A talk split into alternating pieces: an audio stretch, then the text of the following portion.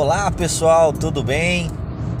Eu sou Lincoln Oliveira, jornalista farmacêutico do seu podcast Notícias da Farmácia.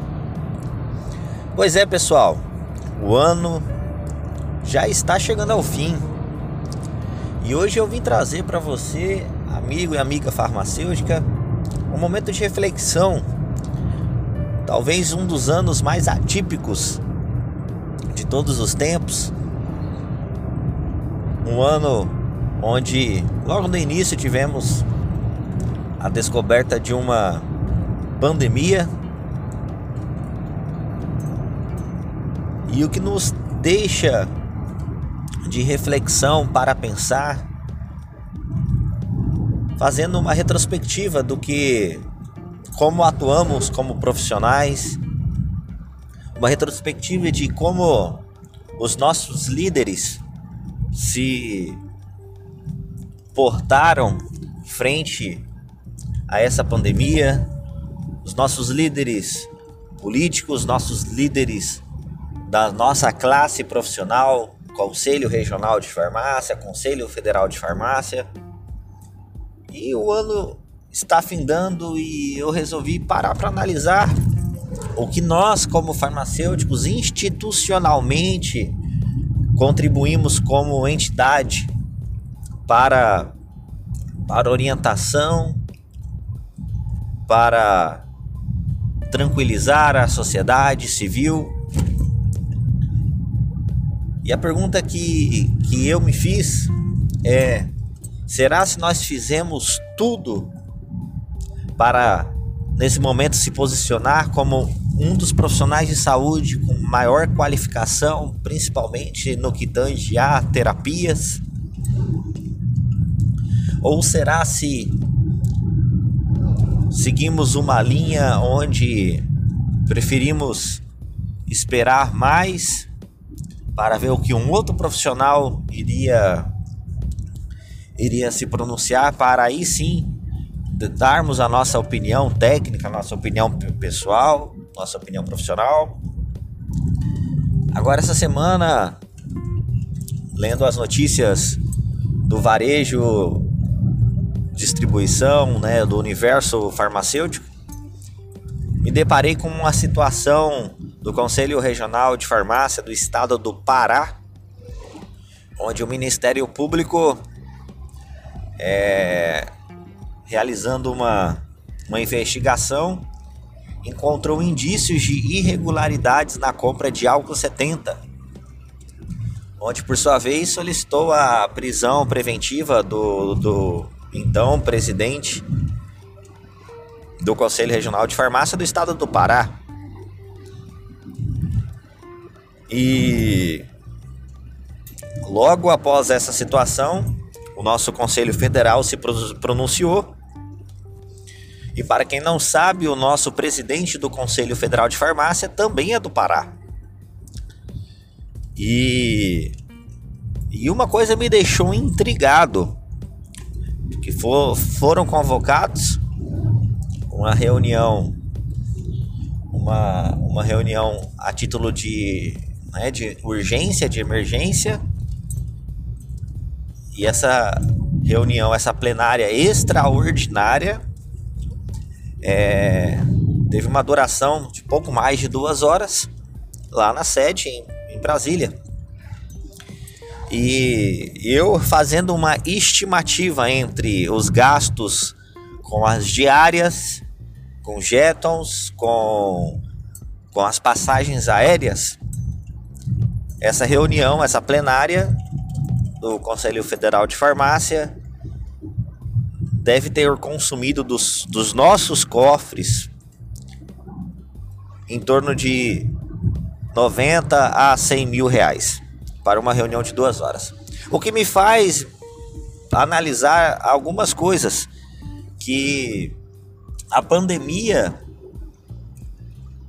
do novo coronavírus trouxe para inúmeras outras profissões, que foi a, a da acessibilidade ou da divulgação, da ampliação é, das reuniões remotas, né, das reuniões é, é, online, intermediadas através de ou aplicativo próprio ou utilizando aplicativos né, gratuitos como o Zoom, Google Meet.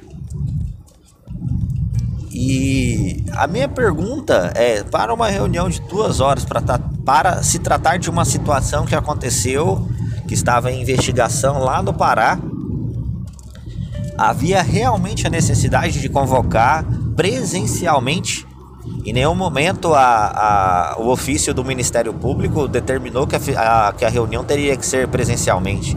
Outra coisa que, que, que, que eu fico intrigado, senhores e senhoras farmacêuticas, farmacêuticos que escutam meu podcast, é a partir do momento que iniciamos uma tratativa de uma pandemia, onde outros órgãos, outras entidades, é, até o próprio Poder Judiciário é, utilizou-se de reuniões por videoconferência, reuniões online, oficiais. Se não se tinha anteriormente no nosso regimento interno do Conselho Federal de Farmácia, por que, que não se utilizou-se dessa época de pandemia para se alterar, se votar no regimento interno da, da do, do Conselho federal e também dos conselhos regionais, a, as plenárias, as, as plenárias através de, de, de programas, de aplicativos é, online. A outra coisa também que me inquieta, me, me inquietou muito em 2020 é eu, Lincoln Oliveira, cidadão se eu quero ver o que está acontecendo na Câmara Federal, no Senado Federal, no Poder Judiciário, eu acesso através da internet ou da TV, mas também pela internet, ao vivo, tudo que está acontecendo em tempo real.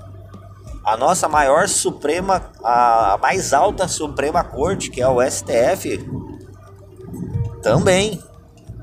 E o que me inquieta a pergunta que, que, que, que eu deixo para vocês, colegas, é o que, que acontece nessas reuniões que, que não se dá a publicidade em comparado com o que acontece com a Câmara e no Senado.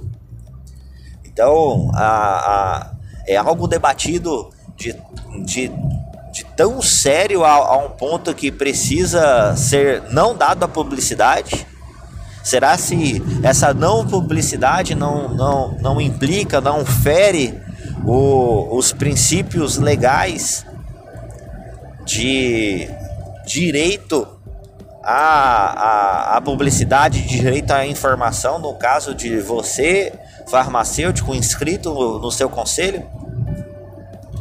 Então é isso que, que eu gostaria que, que você pensasse agora, né, finalizando o ano de 2020, entrando 2021, que 2021 será o ano de novas eleições para, para os respectivos conselhos regionais.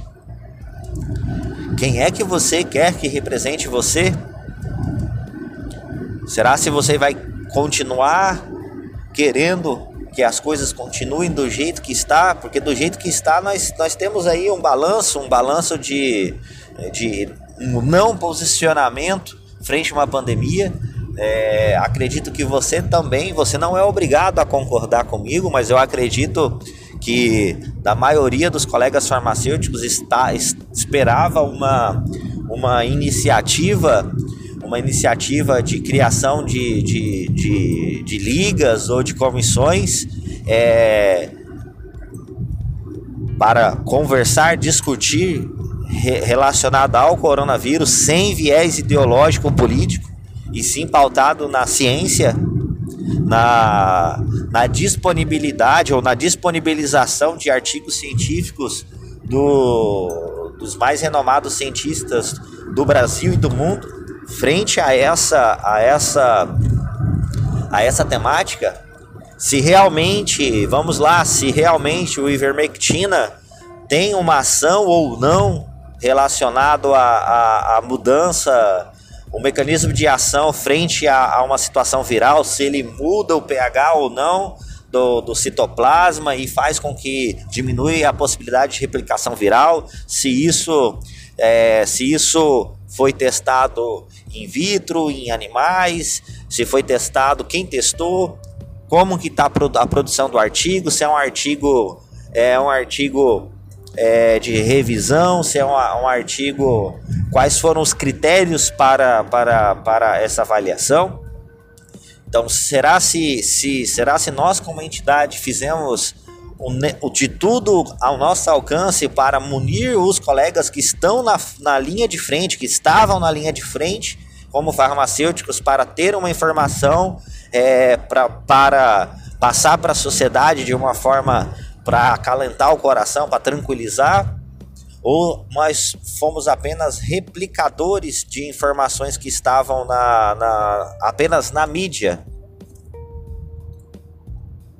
Se nós queremos que nós, como farmacêuticos, é, tenhamos um papel de destaque maior dentro da sociedade civil organizada, será se nesse maior, no maior momento onde a, sociedade civil estava precisando de, de um posicionamento técnico-científico sobre as terapias, nós, como farmacêuticos, detentores, estudiosos da, da, da, dos medicamentos, dos processos farmacológicos, será se nós contribuímos como, como, como nação farmacêutica em tudo que nós poderíamos ter contribuído? Será se a verba destinada para uma situação atípica dessa nos conselhos regionais foram utilizadas de forma coerente, eficiente para proteger principalmente os farmacêuticos que estavam na linha de frente, farmacêuticos que trabalhavam, trabalham aí ombro a ombro todos os dias na, na, no varejo farmacêutico. Porque quando você está no e, e quando você está no serviço público, muitas das vezes um, é, em um local praticamente sucateado. Digo isso porque há poucos meses tivemos uma denúncia na, colocada em na rede de televisão, onde várias unidades de saúde não tinham mais o recolhimento o recolhimento do, do lixo hospitalar proveniente de resíduos de serviço de saúde. Ora, pois, se você é um farmacêutico do setor privado e a farmácia que você trabalha, ou o laboratório de análises clínicas que você trabalha, ou a clínica de estética que você trabalha não tiver um Descartex, numa eventual visita do CRF, o fiscal chama sua atenção, mesmo não sendo, mesmo não sendo a atribuição do fiscal. Agora, eu me pergunto se nós, como Conselho Regional de Farmácia, é, utilizando das ferramentas jurídicas cabíveis, qual foi nosso posicionamento relacionado a, a, ao governo do estado que teve, um, teve essa situação do contrato de, de recolhimento? Ou nós fomos paternalistas no sentido de, de não procurar briga porque é do governo? Agora são dois pesos e duas medidas. Você do serviço privado, você não pode faltar nada e tudo tem que, tudo tem que estar nos mínimos detalhes, conforme a regulação. E se você que trabalha no serviço público municipal e estadual, você você vai estar totalmente desassistido, sem o um mínimo de segurança obrigatório. Então, é isso que eu quero que você, amigo, amiga farmacêutica, pense, reflita das ações que foram tomadas durante esse ano de 2020. 2021 está chegando e para resgatar o orgulho de ser farmacêutico, analise muito bem quais serão as propostas que chegarão a, até você através dos canais de divulgação. Ser farmacêutico é ser detentor de uma das maiores responsabilidades. O farmacêutico é o elo entre a humanidade sofredora e o médico que irá fazer o diagnóstico e fazer a prescrição. Nós somos os maiores responsáveis para ajudar a sociedade a, a não utilizar medicamentos de forma equivocada, não se automedicar de forma irresponsável e muitas das vezes não temos o reconhecimento merecido. Mas o reconhecimento ele deve ser galgado, lutado dia a dia. E é por isso que ser farmacêutico em nosso país é um desafio diário que requer muita atenção, muito esforço. Mas, queridos amigos, com certeza o reconhecimento vem. Esses são os meus votos para que 2021 nós tenhamos um ano estudando mais, analisando mais e lutando cada vez mais para a valorização, o conhecimento e reconhecimento da nossa profissão. Eu sou Lincoln Oliveira. Foi um prazer enorme ter você hoje nesse capítulo especial do nosso podcast Notícias da Farmácia. O meu muito obrigado.